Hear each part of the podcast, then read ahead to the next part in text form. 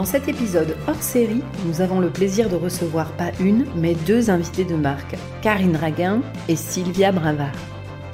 Karine Raguin est coprésidente de l'association ADN Women qui fait de la négociation un outil d'empowerment pour les femmes.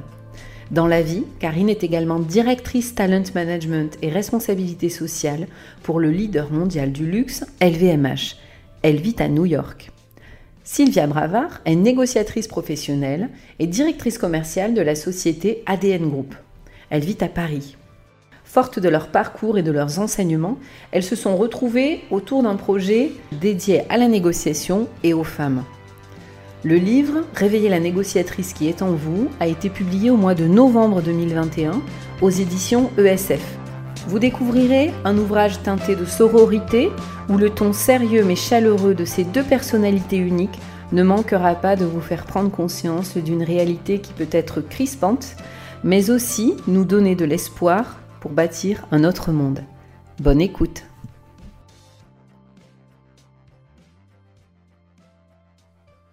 Alors, je suis hyper heureuse d'être ce soir avec vous deux, Karine et Sylvia. Euh, ce qu'on va faire tout au long de cet épisode, finalement, euh, à l'occasion de la sortie de votre livre Réveiller la négociatrice qui est en vous, c'est euh, bah, un petit peu explorer vos parcours, découvrir qui se cache derrière cet ouvrage et comprendre aussi ce qui vous a motivé à partager tout ça et ce qui vous anime aujourd'hui. On va démarrer par l'une de vous deux.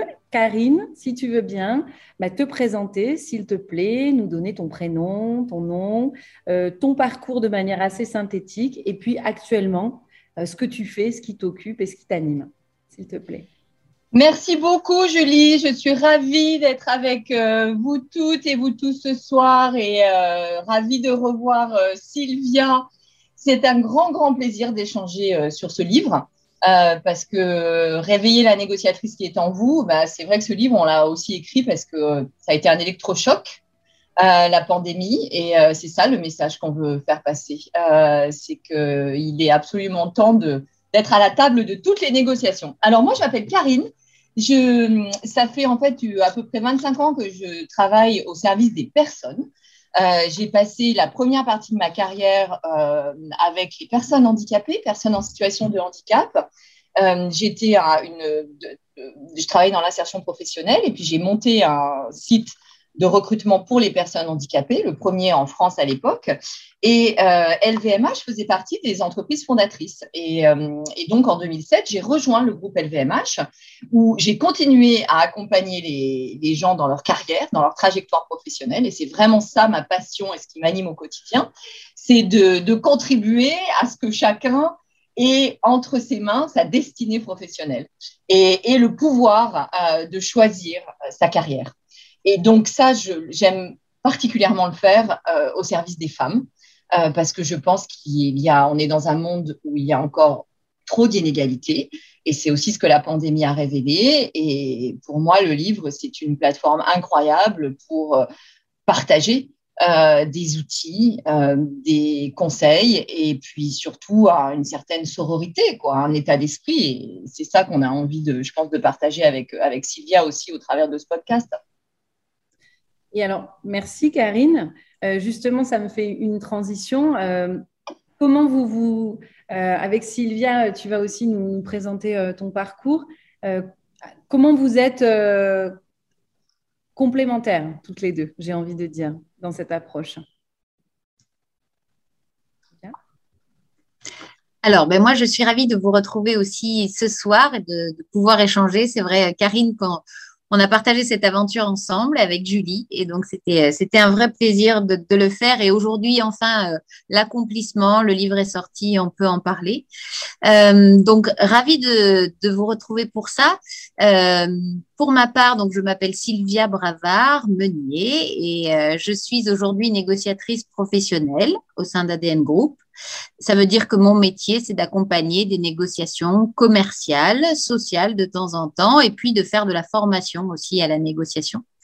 Euh, et puis, dans travers de, ce livre, effectivement, avec euh, avec euh, Karine, on a voulu partager beaucoup de choses euh, qui nous semblaient importantes pour les femmes. Et cette complémentarité, Julie, dont tu parles, c'est aussi le fait que, que, Karine voit des femmes dans leur quotidien euh, pour euh, euh les négociations qu'elles osent ou pas mener, euh, sur des ambitions qu'elles ont peut-être cachées, qu'elles qu'elles n'osent pas traduire dans les faits, et puis qu'elles se, elles se masquent un peu, elles vont pas peut-être au bout de, des choses qui sont importantes pour elles, ou elles n'assument pas ce qui n'est pas négociable pour elles.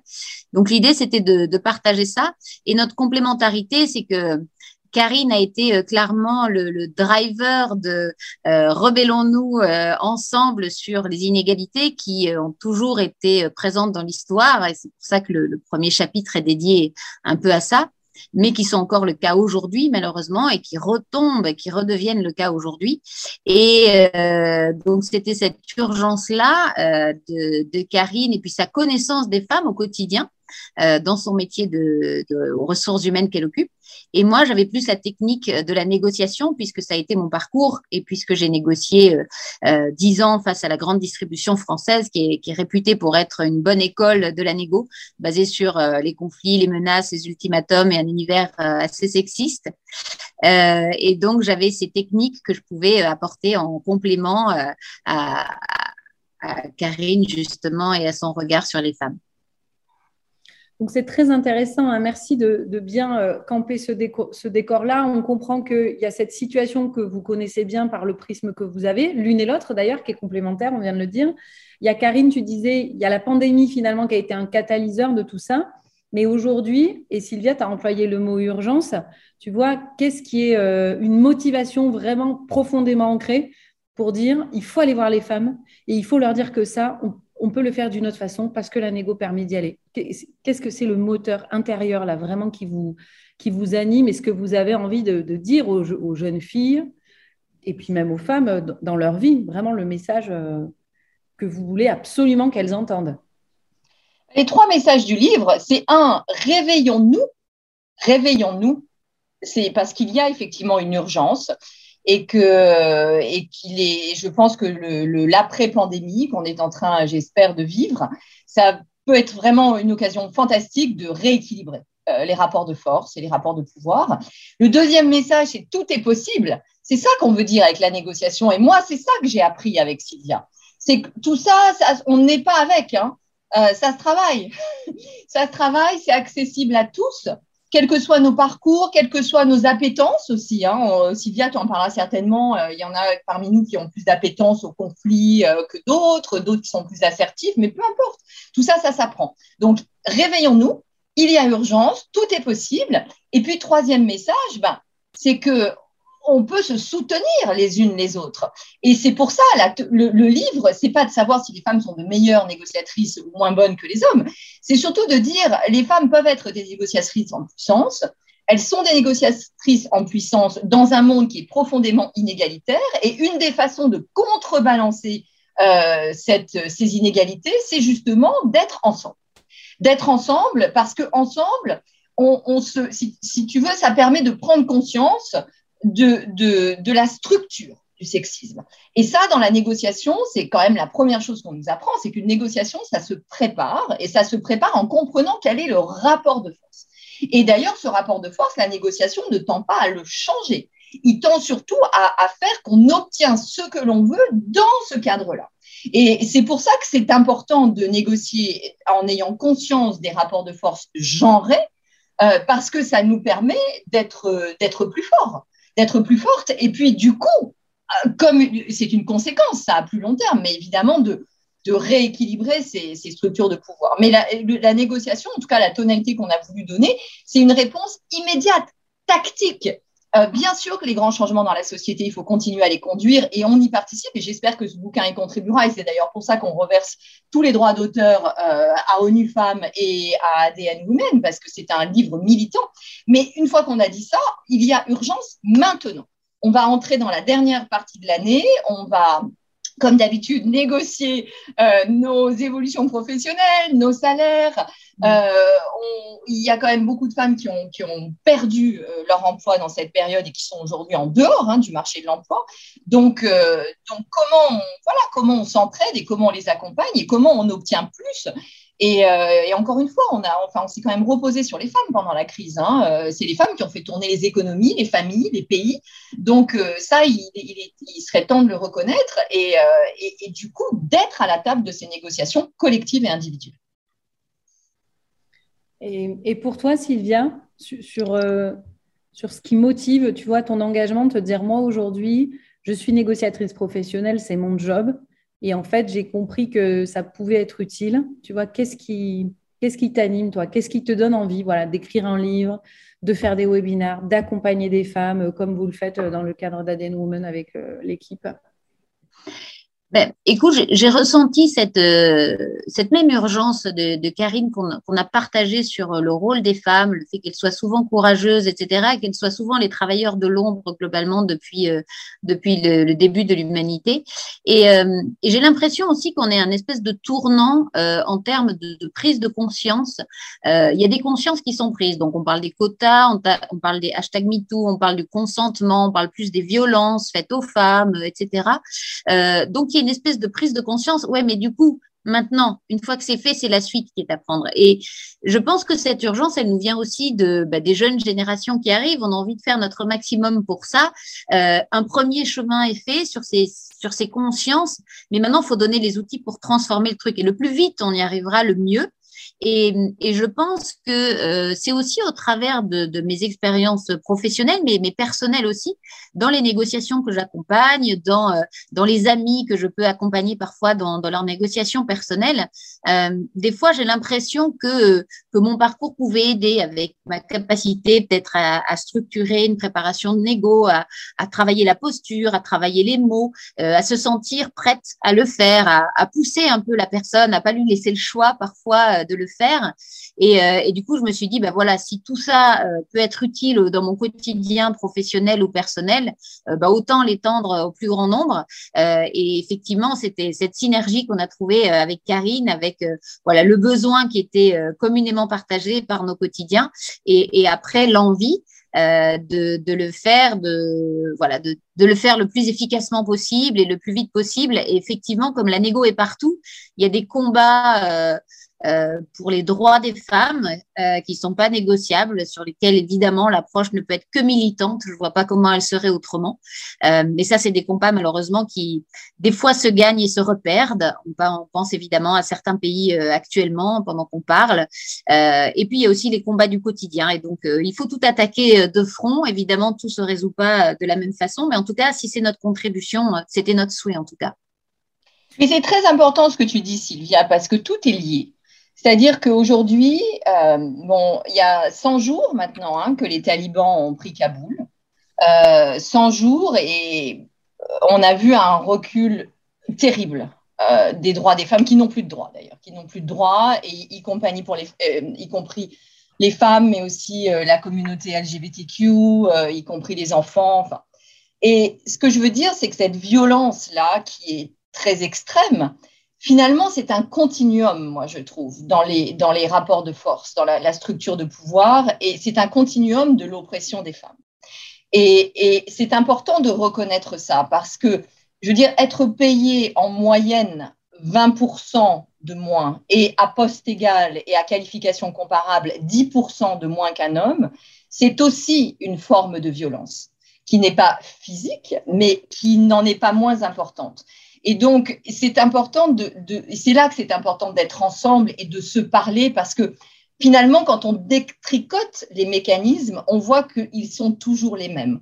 Au fondement de, euh, je veux dire, de l'oppression des femmes euh, dans les conflits, en particulier dans les conflits armés, et de l'oppression des femmes dans la vie économique, il y a cette notion que le travail des femmes et la vie des femmes vaut moins que celle d'un homme.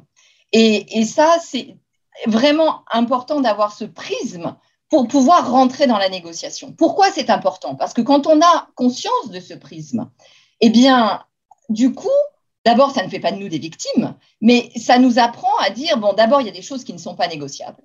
Euh, et ensuite, on a toujours une forme de pouvoir, en fait. On a toujours une forme de pouvoir. Moi, c'est ça que ça m'a appris aussi la négociation, c'est qu'il y a toujours une marge de négociation. Et euh, à un moment donné, euh, et, et, et c'est cette marge qu'il faut, qu'il faut retrouver. Et surtout, c'est probablement la meilleure, c'est aussi la réponse à l'oppression sans la violence. Moi, c'est ça qui m'a vraiment interpellée dans la négociation et dans le travail que tu fais, Sylvia. C'est-à-dire que tu nous aides à déconstruire finalement les situations et à les aborder avec beaucoup d'objectivité, sans jugement, parce qu'il peut y avoir beaucoup d'émotions là-dessus, parce qu'encore une fois, toutes les formes d'oppression sont liées. Et moi, ce que j'aime énormément dans ta démarche de négociatrice, c'est que tu vas nous apprendre à aborder et à décomposer les étapes de la négociation, à les regarder en enlevant ou en tout cas en gérant les émotions. Et donc, du coup, on va avoir beaucoup plus d'impact. Et, euh, et, quand je parlais de négociation salariale, bah, moi, ça me rend hystérique de savoir qu'il que, qu'il y a tellement de différences et que cette différence n'a pas évolué depuis à peu près 40 ans, hein, on va se le dire, et elle est carrément stagnante depuis les 20 dernières années. Mais en même temps, si je pense à ça au moment où je négocie euh, pour moi-même, ça ne va pas m'aider. Donc, euh, ça ne va pas m'aider, mais c'est là que le travail de négociation intervient. C'est-à-dire qu'une fois que j'ai compris ça, ok, je mets ça de côté et je regarde ma situation là personnelle où je suis dans un pays où, pour le coup, j'ai des droits, euh, j'ai une législation qui me, qui me protège beaucoup plus, j'ai un employeur qui a des actions proactives pour l'égalité professionnelle en femmes. Dans ce contexte-là, comment je vais arriver à négocier pour moi-même. Et ça, là, ce que vous décrivez, qui, est un moteur, hein, et on le sent hein, dans, la façon dont vous en parlez, vous avez l'impression que les femmes autour de vous, elles en ont conscience.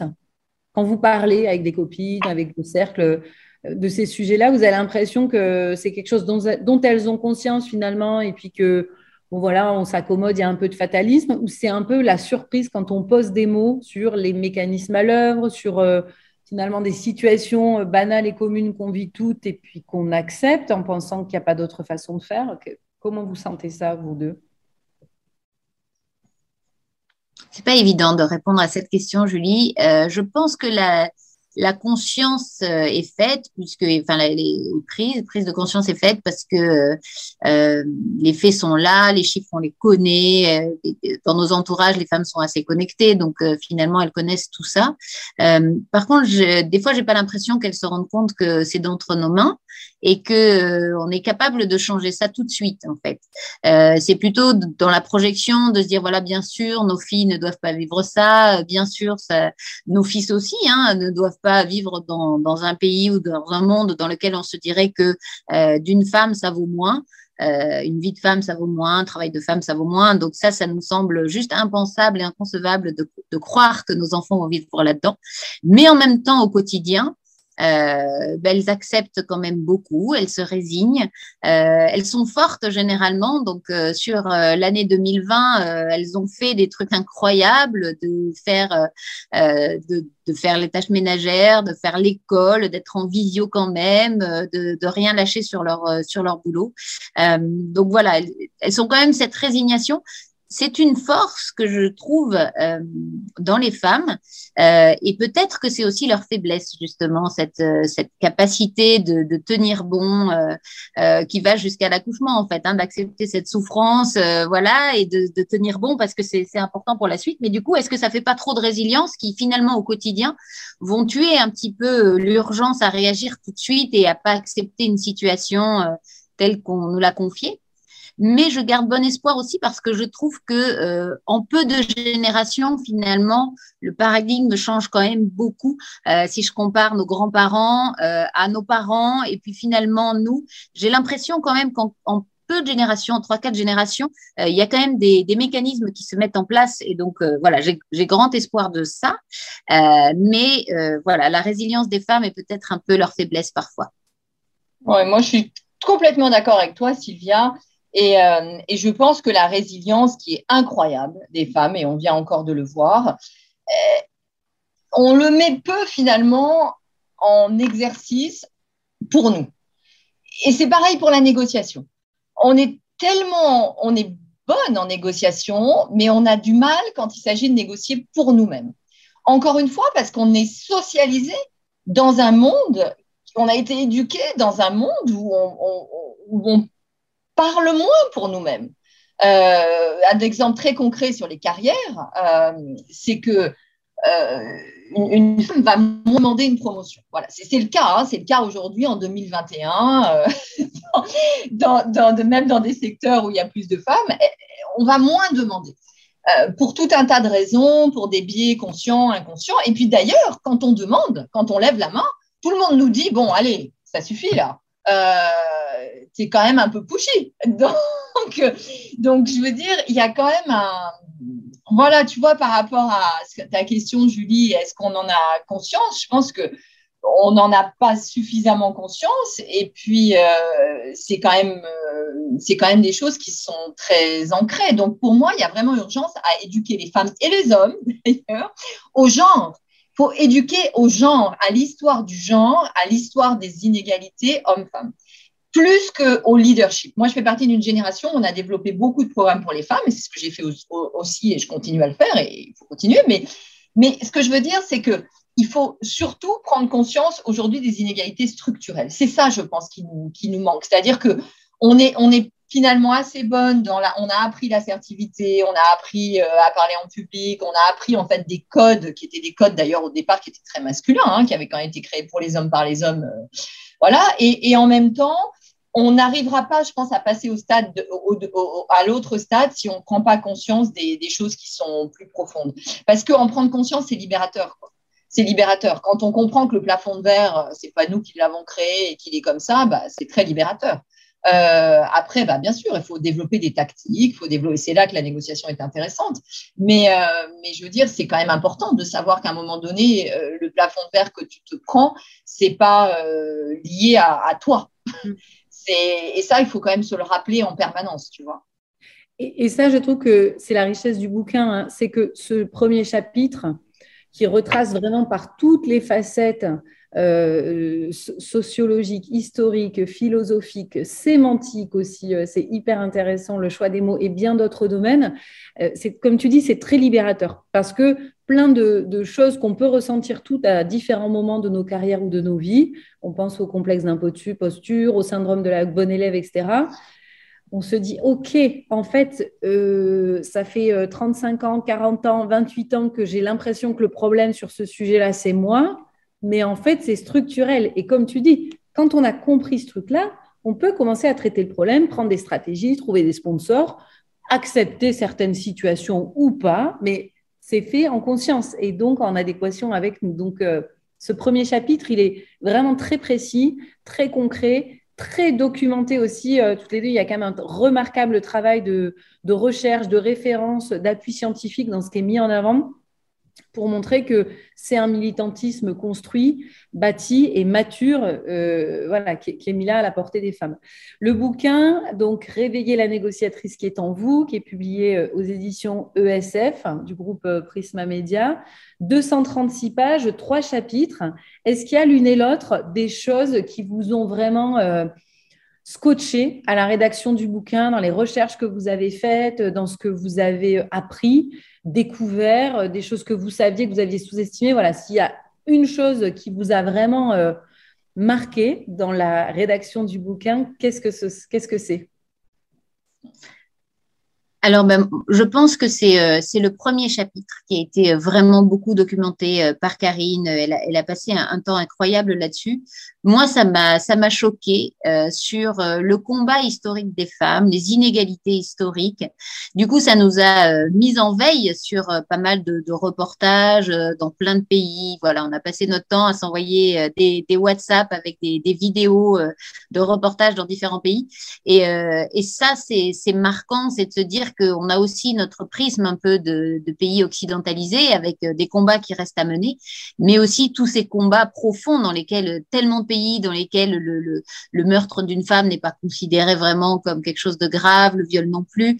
Euh, waouh quoi. Donc euh, on peut pas être autrement que, que militante. Notre idée d'ailleurs sur le militantisme, je pense que c'est quelque chose d'important parce que parfois ça peut ça peut faire peur. Quelqu'un se dise, d'ailleurs, ça veut dire quoi? Vous voulez prendre le pouvoir sur les hommes, etc.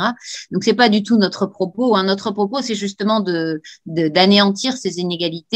Et c'est ça la claque que j'ai prise aussi, c'est de prendre bien conscience aujourd'hui des chiffres, de là où on en est dans le monde, dans plein de pays, des pays qui reculent, euh, comme les États-Unis, par exemple, sur le droit à l'avortement, alors que pour le coup, on ne peut pas parler de, pays en voie de développement. Donc, euh, voilà, ça, ça a été quand même des, messages où on s'est dit, euh, on peut pas être autrement que, militante sur les droits. Et, bien sûr que notre propos, c'est pas de prendre le pouvoir, c'est au contraire d'équilibrer ces pouvoirs-là. Et, et, donc, je pense que ça, c'était le message qui était important. Et toi, Karine, de ton côté, ce qui a été la plus belle ou grande surprise Alors, bah, deux, choses. D'abord, le fait qu'on a écrit ce bouquin euh, bah, au départ grâce à toi, Julie. Euh, merci pour ça. Et puis surtout, on a écrit ce bouquin, on ne s'était jamais vu avec Sylvia. Donc, on a écrit ce livre à distance. Et ça, pour moi, c'est la plus belle des histoires de sororité. C'est-à-dire qu'on a partagé tellement euh, toutes les deux et toutes les trois, en fait, sur cette écriture. Et pourquoi on a partagé tellement? Ben Parce que finalement, on était en train de découvrir notre histoire commune.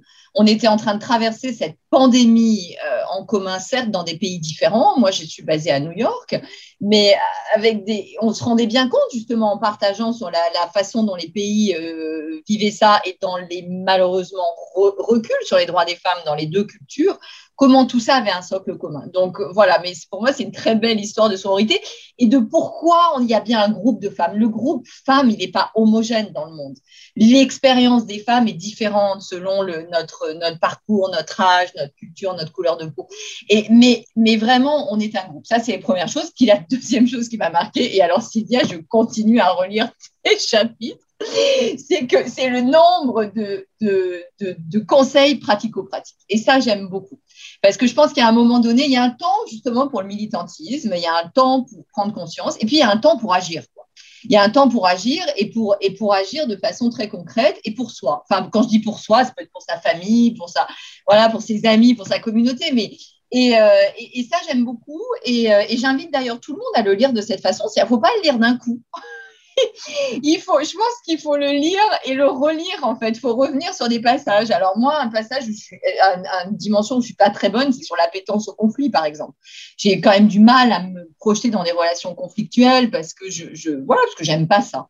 Et, euh, et, en même temps, bah, comme tu l'expliques très bien, je veux dire, on peut pas négocier si on reconnaît pas qu'à un moment donné, il y a des intérêts divergents. Et d'ailleurs, il y a toujours des intérêts divergents en fait dans la vie parce que c'est pas possible en fait sinon. Et donc moi, ce que j'ai vraiment, ce qui a été éclairant pour moi et ce qui continue d'être avec la négociation, c'est comment justement on peut être dans une approche où à la fois on reconnaît qu'il y a des intérêts divergents et, on les reconnaît bien, c'est-à-dire qu'on les accepte bien, euh, les deux, on comprend qu'il y a deux agendas différents et en même temps, on trouve une, une solution qui est acceptable pour les deux parties. Et ça, c'est quand même vachement puissant.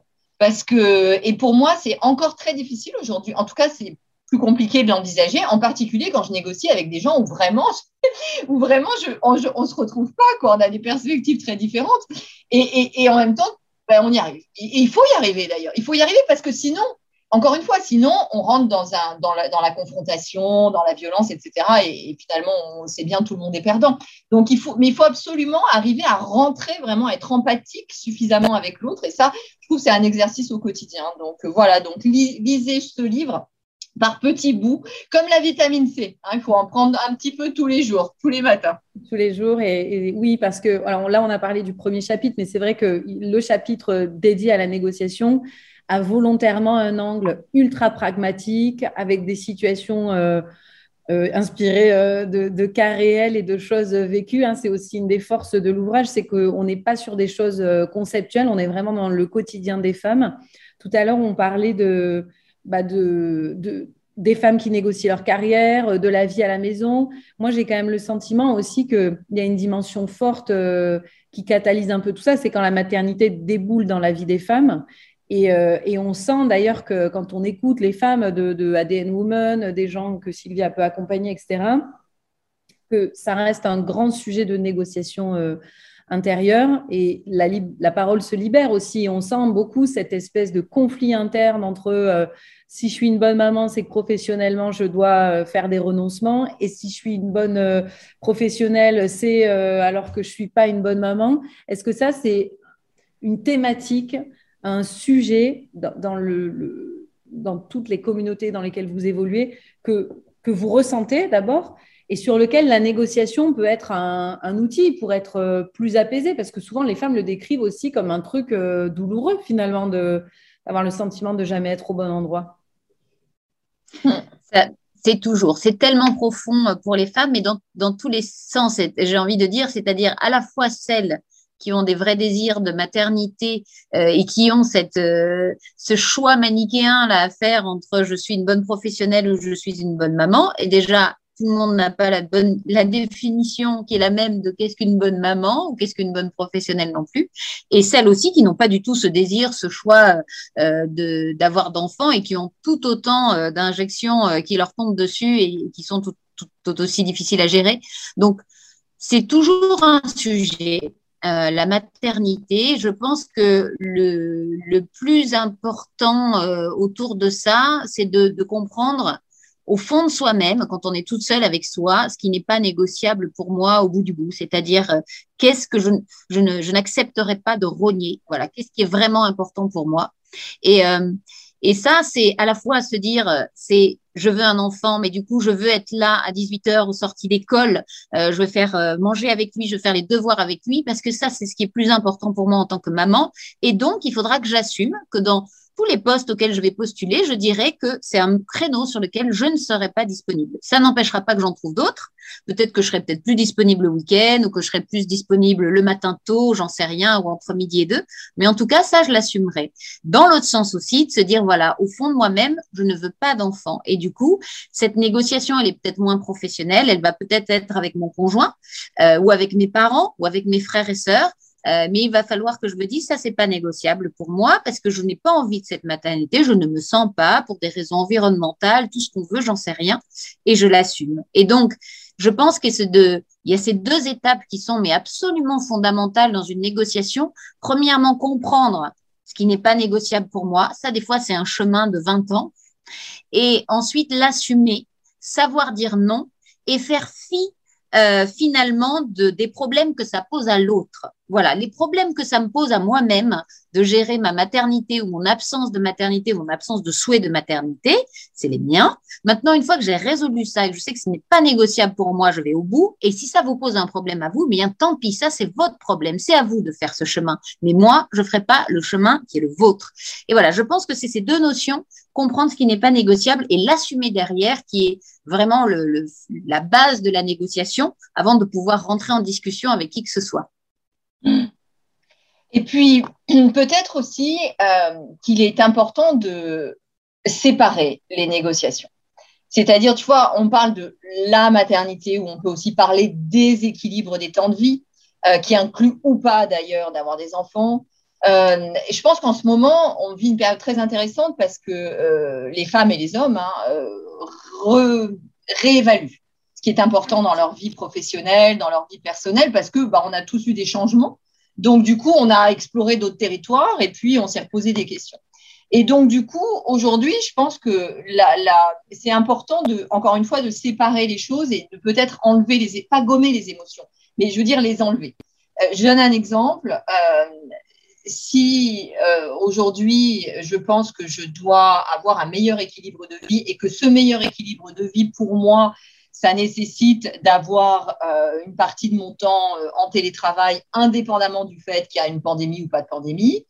Euh, et indépendamment du fait que d'ailleurs je peux avoir envie de télétravail, pas spécialement parce que j'ai des contraintes entre guillemets familiales, mais parce que j'ai ce besoin, tu vois, d'équilibre. Et ben à ce moment-là, il faut conduire la négociation d'abord avec soi-même, c'est-à-dire comprendre c'est quoi mon agenda, qu'est-ce que je veux réussir à obtenir là-dessus, qu'est-ce que je veux réussir à obtenir que je n'ai pas déjà? Euh, et ensuite, euh, bah, quelle est la situation? Quelle est la situation? Alors, évidemment, il y a la politique globale de mon entreprise, euh, il y a comment j'ai construit ma vie, il y a mon temps de travail pour aller au travail, il y a ce, que, ce qui est important pour mon ou ma boss, qu'est-ce qui est important pour lui ou pour elle finalement. Et quand on a tous les éléments, bah, je pense qu'on arrive beaucoup mieux à, voilà, à savoir où est-ce qu'on veut aller et encore une fois, à pas, à pas venir avec tu vois, un gros sac à dos de, voilà, par exemple, bah, ça a été très dur et j'ai besoin, en fait, finalement, j'ai besoin de reconnaissance et puis d'ailleurs, je m'en sors pas avec mes enfants, etc. Et donc, j'ai besoin de télétravail. Non, c'est pas ça, là. Là, là, on est en train de négocier sur une organisation à un moment donné et peut-être d'ailleurs que la flexibilité que te donne ton entreprise aujourd'hui, elle te permet déjà d'organiser ta vie euh, telle qu'elle. Tu vois, donc euh, c'est pour ça, je pense qu'il faut dépassionner un peu les, négociations et les segmenter. Ok, on n'est pas tout le temps de la même façon quand on négocie son salaire, on ne négocie pas sa valeur. Ok, c'est pas parce qu'on n'est pas augmenté qu'on ne vaut rien ou qu'on n'est pas compétente ou que notre employeur ne nous reconnaît pas. Ça ne veut pas dire ça ça, veut simplement dire que dans le contexte qui actuellement et avec les arguments qu'on a emmenés et qui ont été entendus, c'est possible ou c'est pas possible ou c'est possible à tel niveau. Mais c'est une négociation juste de chiffres. Ce n'est pas la négociation de ma vie humaine et de ma valeur professionnelle. Donc voilà, moi je pense qu'il faut séparer un peu et, compartimenter les négociations. Et pourtant là, je rebondis sur ce que tu disais. Euh, pour autant, je crois qu'on est quand même nombreuses à interpréter en général euh, l'évolution de ces situations, de ces négociations euh, de manière euh, hyper perso. Hein. Et si on prend un raccourci, en gros, j'ai pas l'augmente ou j'ai pas le truc, ça veut dire que j'ai pas été assez bonne, que j'ai pas assez fait, que j'ai pas fait comme il fallait. Tout de suite, on retombe dans ces écueils-là. Ça, comment Oui. oui, ben, et ben c'est là qu'il faut, je pense, tu vois, c'est là qu'on peut s'aider. C'est-à-dire, et c'est là que c'est la préparation. Et puis d'abord, il y a des négociations qu'on va mener et d'autres qu'on va pas mener il y a des moments aussi pour les mener. Moi, ben, je, je, sais, voilà, je pense qu'aujourd'hui, par exemple, si je parle de la flexibilité du, temps de travail, euh, à la fois c'est un vrai sujet et en même temps c'est un sujet qui est hyper émotionnel parce qu'on ne sait pas les vagues, la pandémie, ça revient, ça revient pas. Donc, ce que je trouve, c'est qu'en ce moment, les, les, choses sont assez tendues euh, en entreprise entre euh, les politiques et les employés. Donc, moi, personnellement, je pense que ce n'est pas le moment d'avoir une négociation individuelle là-dessus. Euh, ça va l'être, évidemment, mais ce n'est pas le moment parce qu'encore une fois, les choses sont, sont pas très arrêtées. Attention, hein, je dis pas qu'on peut avoir, enfin voilà, on a besoin d'adaptation, situation d'urgence, évidemment. Mais ce que je veux dire, c'est que c'est difficile aujourd'hui d'aller demander à un employeur, en tout cas ici, moi, où je suis aux États-Unis, en disant voilà comment je vais organiser ma vie l'année prochaine. Parce que alors franchement, euh, on sait pas, on sait pas bien à quoi va ressembler l'année prochaine. Premièrement. Euh, donc, euh, donc, tu vois, je pense que c'est pour ça. Et ça, il faut pas le prendre, justement, c'est là, il faut pas le prendre personnellement. C'est-à-dire que je pense que les organisations, elles ne peuvent peut-être pas répondre aujourd'hui, mais ça n'a rien à voir avec la valeur de ton travail ou ce que tu es ou ce que tu as fait. Ensuite, la deuxième chose, c'est que je pense qu'on est quand même dans un moment où euh, il faut reconnaître euh, ce qu'on a, au travers de quoi on, passe, l'incertitude. On est encore dans des modes, voilà, on a, on a réorganisé nos vies, on est encore dans des modes d'adaptation. Euh, bah, pour beaucoup, on a eu aussi des pertes de salaire, des pertes de bonus. Donc ça, c'est quand même important de le, tu vois, de le reconnaître. Et je pense que le reconnaître et de dire oui, bah ouais, c'est comme ça, et de céder les unes les autres. Bah, encore une fois, ça permet d'en sortir, quoi. Ça permet de dire, OK, bon, bah, la situation, elle est comme ça. Maintenant, comment est-ce que je vais agencer mon, voilà, qu'est-ce qui est prioritaire? Comment est-ce que je vais agencer mon, mon agenda? Et surtout avec qui je vais négocier? Ça aussi, c'est super important. Hein. Parce que sur la question, on parlait des temps de vie. Je pense que dans les temps de vie, bon, il y a, y a l'entreprise, mais il y a la famille, il y a les, enfin, il y a beaucoup de gens finalement avec qui on peut, euh, on, on doit négocier, on doit obtenir. Et c'est pas, et, et, c'est toujours, et puis comme toujours, la négociation, c'est à deux, hein, c'est à deux. Hein. Euh, c'est pas, il euh, n'y a pas un gagnant et un perdant. Euh, il faut donc faut arriver à, avoir une, à ouvrir la discussion. Un autre point aussi qui me, qui me paraît important par rapport à ça, justement sur sur les, les, femmes et leur, leur, capacité à négocier, c'est aussi, euh, peut-être que c'est le syndrome de la bonne élève qui revient, c'est-à-dire que parfois elles essayent d'une négo, elles n'y arrivent pas et elles se disent, bon, ben, tu vois, je suis pas faite pour la négo, je suis pas faite pour ça. Et notre troisième chapitre, il porte un, un titre euh, qui a été mesuré, il s'appelle On ne naît pas négociatrice, on le devient. Et donc, c'est un peu comme le sport, c'est comme si la première fois que je montais sur un vélo, que je me casse la figure, je me dis, bah, tu vois, je suis pas faite pour faire du vélo. Ben, bien sûr que non, j'ai dû remonter plein de fois sur ce vélo pour y arriver. Ben, c'est un peu pareil sur la négo, c'est de se dire que oui, ben, peut-être que la première négo que j'ai faite, j'étais pas bien préparée, j'étais pas sûre de moi, j'ai pas envoyé de l'assertivité et voilà, je me suis fait avoir. Bon, et ben la deuxième, ça va pas être pareil. Et je pense que c'est ça aussi le, le message qu'on a voulu porter, c'est de se dire ne baissez pas les bras. C'est pas parce que vous avez foiré une ou deux négos précédemment que à vie vous êtes destiné à ne jamais être une négociatrice. Donc peut-être que vous n'étiez pas bien préparé. Donc, on vous donne des outils. Peut-être que vous n'aviez pas creusé votre confiance en vous, donc on vous demande ce petit temps d'introspection. Peut-être que vous n'aviez pas la bonne posture, donc on vous donne euh, quelques exemples de posture. Et, après, on vous donne aussi de comment euh, se nourrir des autres, comment débriefer et comment on progresse. Et donc, euh, voilà, sur plein de domaines, c'est comme ça. Sur le management, souvent quand on a managé, la première personne qu'on a managée, elle a essuyé des plâtres. Solène, si tu m'écoutes, je suis navrée. Mais après, il y a aussi, ben, on a progressé, on a appris des trucs, euh, on s'est pris des claques de temps en temps et voilà, on a grandi. Ben, c'est pareil sur la négo, c'est pareil sur l'éducation des enfants, c'est pareil sur notre conjoint. Donc, probablement qu'on a fait des, des, erreurs quand on était une jeune amoureuse et qu'on avait 16 ans et peut-être qu'on en fait moins aujourd'hui, je ne sais pas. Mais en tout cas, on change. Et donc, c'est ça aussi la négo. C'est penser qu'on peut progresser et pas croire que si on a raté une négo, c'est qu'on n'est pas faite pour ça. C'est pas vrai.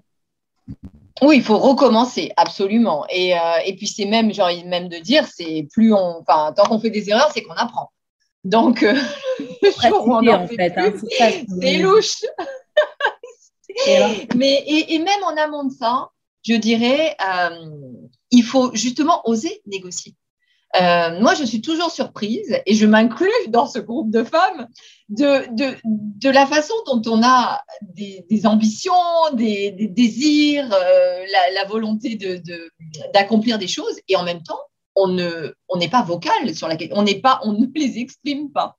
Donc et, c'est un peu comme si on, on attendait que euh, bah, notre équipe notre patron notre patronne nos collègues le sachent. Bah non euh, donc, il faut, les, il faut commencer par exprimer quand même ses besoins. Je pense que, et donc, entrer en négociation. Euh, en tout cas, quand il y a encore une fois euh, des, voilà, des agendas qui peuvent être divergents, mais il faut exprimer. Il faut exprimer, il faut y aller, quoi. Il faut y aller. Ce qui est certain, c'est que la négociation ratée, c'est celle qui n'a pas lieu. Ouais, c'est un bon, un bon message. Hein.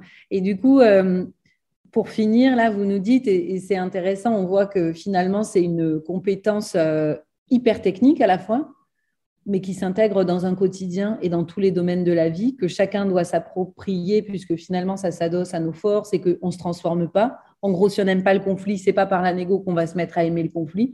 On va juste trouver une façon de gérer ce truc-là qui nous correspond et qui nous permet euh, d'évoluer sereinement. Et alors, du coup, euh, si vous deviez faire un bond dans le temps, quel est le petit message que vous souffleriez à, la Sylvia ou à la Karine d'il y a, 10, 15 ou 20 ans sur, euh, sur sais pas, des, grandes négos, des grands événements et, que vous avez appris aujourd'hui et que vous voudriez vous, vous glisser à l'oreille euh, si c'était possible euh, Qu'est-ce que ce serait? C'est une bonne question. Hein oui, Karine, tu sais? Alors moi, je négocierais plus, certainement. Je pense qu'il y a beaucoup de négos que je n'ai pas faites, en fait. Euh, et puis, surtout, je débrieferai. C'est-à-dire que je prendrai beaucoup plus le temps après euh, de plutôt justement que d'analyser en j'ai réussi ou j'ai pas réussi ou j'ai obtenu ou j'ai pas obtenu ce que pourquoi? J'ai pas obtenu ou j'ai obtenu ce que j'ai eu. Et où est-ce que c'était quoi les étapes? Si c'était à refaire comment est-ce que je referais différemment? Et euh, ça je le ferai plus systématiquement parce que je trouve que la puissance quand même du débriefing euh, sur le, notre apprentissage est, est formidable. Oui, et puis c'est ce que tu disais un petit peu tout à l'heure, c'est que ça nous passionne aussi finalement. Quand on n'est plus dans une vision manichéenne de j'ai raté, j'ai réussi, cette espèce d'embrasement émotionnel euh, qu'on retrouve et qui, est, naturel hein, et qu'il faut purger de toute façon. Le, point, c'est pas de dire il n'y a pas d'émotion, il n'y a pas de sujet, mais euh, c'est plutôt de se dire voilà et, d'arriver à en grandir. Donc finalement, oser, ça revient avec ce que tu disais, foncer, faut y aller. Et puis se, débriefer, s'écouter, c'est aussi des clés de compréhension et c'est finalement euh, mieux se connaître. Euh, tout ça. Et puis c'est pas grave. Je crois qu'il y a aussi un côté c'est pas grave parce qu'on parle évidemment il y a des négociations qui sont importantes dans nos vies mais la vie, c'est quand même une suite de petites négociations qui sont pas euh, dans lesquelles on joue pas sa, vie, quoi. Hein. Euh, mais n'empêche que je trouve que tous ces micro-moments et tous ces micro-négociations, non seulement elles nous entraînent, je pense qu'elles nous entraînent à être justement à être agiles et à être résilientes, mais surtout, à un moment donné, je veux dire, ça finit par euh, influer sur, la sur notre trajectoire, quoi, sur notre grande trajectoire de vie. Donc, euh, donc voilà, donc je négocierai beaucoup plus de choses, je prendrai, je saisirai beaucoup plus d'opportunités pour le faire. Et pour ma part, je pense que ce serait deux mots. Euh, le premier, c'est tu peux dire non. Et euh, ça, c'est pas évident. Et c'est encore un chemin que je suis en train de faire. Euh, j'ai beaucoup de mal à dire non, paradoxalement, hein, parce que c'est, quand même mon métier, mais je parle plus des négociations personnelles. Euh, et donc, je pense que je me dirais ça plus vite en disant, ben voilà, si, vraiment tu, au fond de toi, tu le sens pas, si ça va te poser des problèmes plus tard, si ça correspond pas à l'image que tu te fais de toi sur tout un tas de sujets, tu peux aussi dire non. En fait, ça, ça, ce sera pas négociable. Et le deuxième, ben, c'est oui. C'est-à-dire euh, sur plein de sujets où je me disais, ce serait bien de le faire, mais bon, en même temps, je suis encore jeune, euh, en même temps, j'ai jamais fait ça, en même temps, euh, voilà. Est-ce que, est-ce que, voilà. Et donc, je me dirais, mais si, tu peux dire oui, et puis tu, tu te démerderas après avec ton syndrome d'imposture, là. Mais tu dis oui, parce que ça t'intéresse, c'est le projet que tu voulais, c'est le poste que tu voulais, c'est euh, la vie que tu voulais. Et euh, tu dis oui, tu te lances, et puis après, bah, tu, tu négocieras avec ton syndrome sur, sur l'épaule gauche en lui disant qu'il ferait mieux de, de se taire. et puis que c'est pas grave, en tout cas. Ouais. Merci à toutes les deux pour avoir partagé euh, ce moment. Bravo pour cet ouvrage. Je rappelle, Réveiller la négociatrice qui est en vous aux éditions ESF euh, du groupe Prisma Media. Et puis un bel ouvrage construit en deux temps, une plongée justement dans tous ces grands rouages et ces mécanismes à l'œuvre qui nous concernent toutes et tous. Et puis une partie très pratique aussi qui permet à chacune de trouver des clés. Et c'est ce qu'on a aimé hein, dans le dans le bouquin, c'est que la portée de tout ça, au-delà de toutes les petites négociations ou des grandes négociations, c'est finalement euh, se conquérir soi-même et mener une vie heureuse. Merci Karine et Sylvia et à bientôt. Merci. Merci, Merci à vous. Julie. Vous venez d'écouter un nouvel épisode hors série du podcast Les négociatrices. Si l'épisode vous a plu, n'hésitez pas à nous laisser une pluie d'étoiles sur votre plateforme d'écoute. À bientôt pour un prochain épisode hors série. En attendant, retrouvez toutes les infos et toute l'actualité sur www.adngroup.com.